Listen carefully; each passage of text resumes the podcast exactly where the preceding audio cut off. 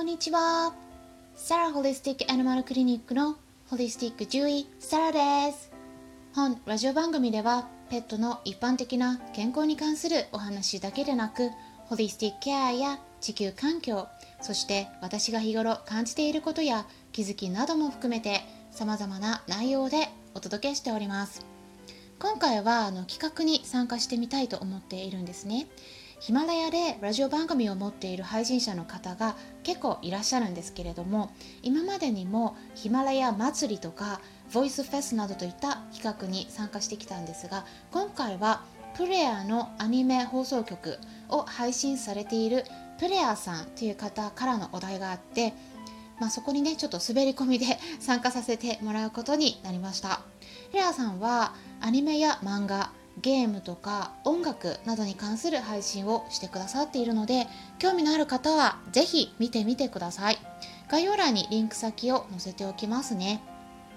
あの他の配信者の方よりもねちょっと遅れての配信になるので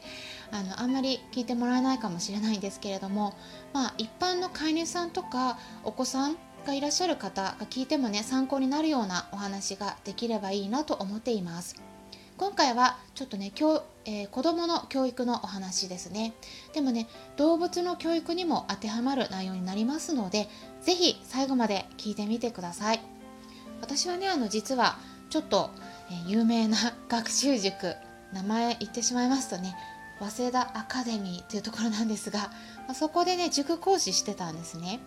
担当は中学受験を目指す小学5年生と6年生の理科と算数。それから他の講師の方がね足りない時に高校受験を目指す中学生の理科とか英語や数学、まあ、完全に理系ですね。それを担当してたんですがただねメインは中学受験を目指す小学5年生と6年生の理科でした。で週に2回くらい塾講師をやりながら動物病院での獣医師としての勤務もパートでやってたんですね。なぜね正社員で あの動物病院で働いていなかったかっていうと、うん、あの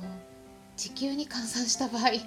パートの方が時給が良かったからです。あの時間の効率を考えるとねやっぱりパートの方がいいんですね。まあ、それでねあの塾講師の方はね何でやったかっていうときっかけは別の分野をね知りたかったっていうこととあとねあのその当時子供が欲しかったのもあるので子供のことを知りたかったっていうのもあったしあとはね私はもともと獣医師になってなかったら、まあ、薬剤師かドッグトレーナーになってたなと思うんですね、まあ、そのくらいもともと犬を飼っていたというのもあって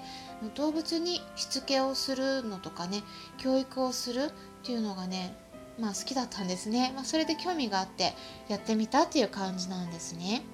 まあ、学習塾としてはね小学生を担当するか中学生を担当するか、まあ、一応ね希望は出せるんだけれどもどっちがいいか聞かれたのでまあねその時はねもうどちらでもいいって答えたんですね。そしたら小学生の方に配属されたんですね。皆さんは中学生と小学生どちらに教える方が難しいと思いますか？あのね普通はね中学生の方が難しいだろうって思いません？でも私はね最初そう思ってたんですね。でもね全然違ってたんですね。小学生に教える方がもうすっごくね難しいんです、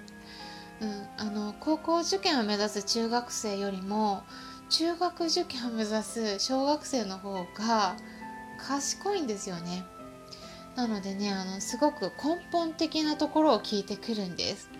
例えばね理科だったら「なぜ地球は回っているの?」とか「なんで太陽はいつも東から出て西に沈むの?」とか「なぜカメレオンは体の色を変えられるの?」とか皆さんお子さんいらっしゃってそういうふうに聞かれたら答えられますか？時にはねこれを発見したらもうノーベル賞受賞ものだよって思うようなことをねいろいろ聞いてきたりします。あとはねあのそれとは別に小学生の方がもうすぐ騒ぐんですね。あと集中力が途切れやすいです。理科の授業をするもう前のことで、うん、まずね例えば椅子の上とか机の上に立ってはならないよっていうことをね教えるところから始まります。それをね制圧できるかどうか制圧したらあれなんですけどねあの先生講師の方に注意を向けられるかこの能力が問われるんですね。で授業中も死後現金ということを守ってもらわないとならないんで私が授業する時はね今こうやって話している感じとは全然違った度数の効いた声で話したりしてました。であとねあの声も大きかったですね、まあ、それはねすごくいいって言われたんですね、うん、奥まで響く声じゃないと子供にね響かないんですね。届かないんです。なのでね教室によってはいじめが発生するところもあったのでもう私の教室では絶対いじめ出させない出さないってことで私はまあ時にはね厳しい姿勢を見せなければならなかったりもして求められる能力っていうのが大人の人に話をする以上に多くあって、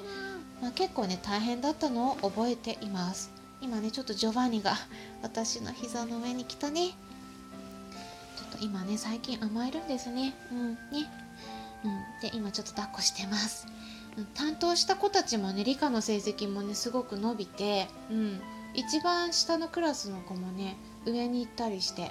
でほとんどの子が中学受験でも志望校に受かったので、まあ、親御さんからはねすごく喜ばれて充実してたんですけれども、うん、子供を育てるっていうのはねすっごくエネルギーいりますね。うん、獣医師の方でもねあの別の資格を得るために、うん、勉強しなければならないタイミングにも来てたので、うん、あの小学5年生を担当してから6年生になってその子たちが中学受験を終えて卒業したタイミングで辞めたんですね。なので、まあ、たったの2年間ちょっとっていう感じでした。でもね、すごくいい経験になったなと過去を振り返って思っています。まあ、それでね、最終的にどうやったら賢い子に育てられるのか。皆さんはどう思いますか？あのー、ねよく思われることとして親がねまず賢くないといけないっていうふうにねあの言われるかもしれないんですが私はそうじゃないと思うんですね。最終的には子供っていうのは親を超えていくものなので親御さんがね必ずしも答えを知っていなくてはならないということではないと思います。私がね塾講師をやっていてあの成果を出している講師たちがねやっていることっていうのは何をしていたのか言いますと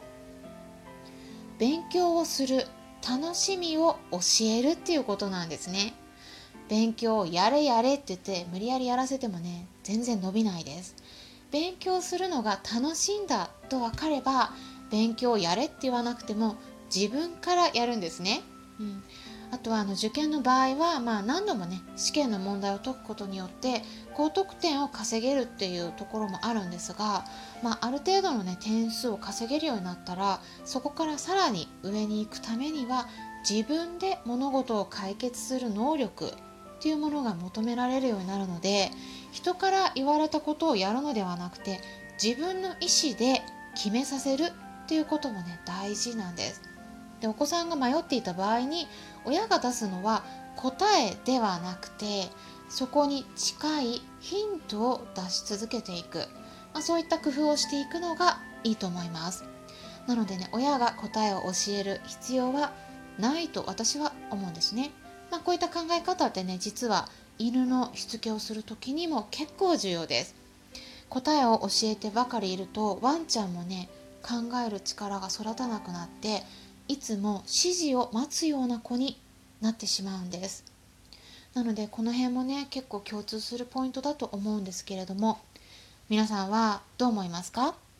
まあ、ちょっとね理科の授業とはそれてしまいましたがちょうど私が理科を教えていたっていうこともあって、えー、子供とかワンちゃんの教育に関するお話もしてみました、まあ、教育はね動物ワンちゃんだけに限らず猫ちゃんとかまあ、うさぎさんとか他の動物でもね全部基本は同じだと思います。参考になったという方はよろしければいいねボタンのクリックとかフォローもしていただけたら嬉しいです。あとはですね今月の末になる10月31日ハロウィンですね。えー、ということでライブイベントが開催されます。10月31日の夕方の5時から夜の1時まで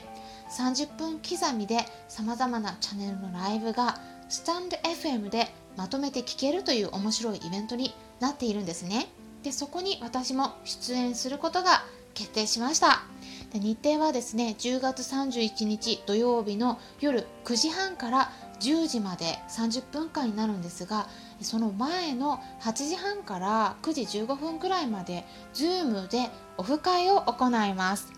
スタンレー FM と呼ばれるね携帯電話のアプリをインストールしてそこから参加してもらうことになるのでまあその参加方法についてね Zoom で解説するのとペットの飼い主さんと少しでも直接お話ができればと思っています。すでに何人かのお申し込みをいただいてますのでえぜひお気軽にご参加ください。もうそのお申し込み欄はですねあのお申し込み先は概要欄に記載しておきますのでチェックしてみてください。テーマはペットや動物の本音コミュニケーションの取り方やしつけについてです、えー、参加してくださると携帯電話の画面からコメントを打つことができてリアルタイムで私の方から皆さんのコメントに対して声でお返事することができます。途中からの参加とか途中で抜けるのも OK です。えとってもね面白い企画になっていますのでぜひお気軽にご参加ください。はい。え今回も最後まで視聴していただきありがとうございました。それではまたお会いしましょう。ホリスティック獣医、サラでした。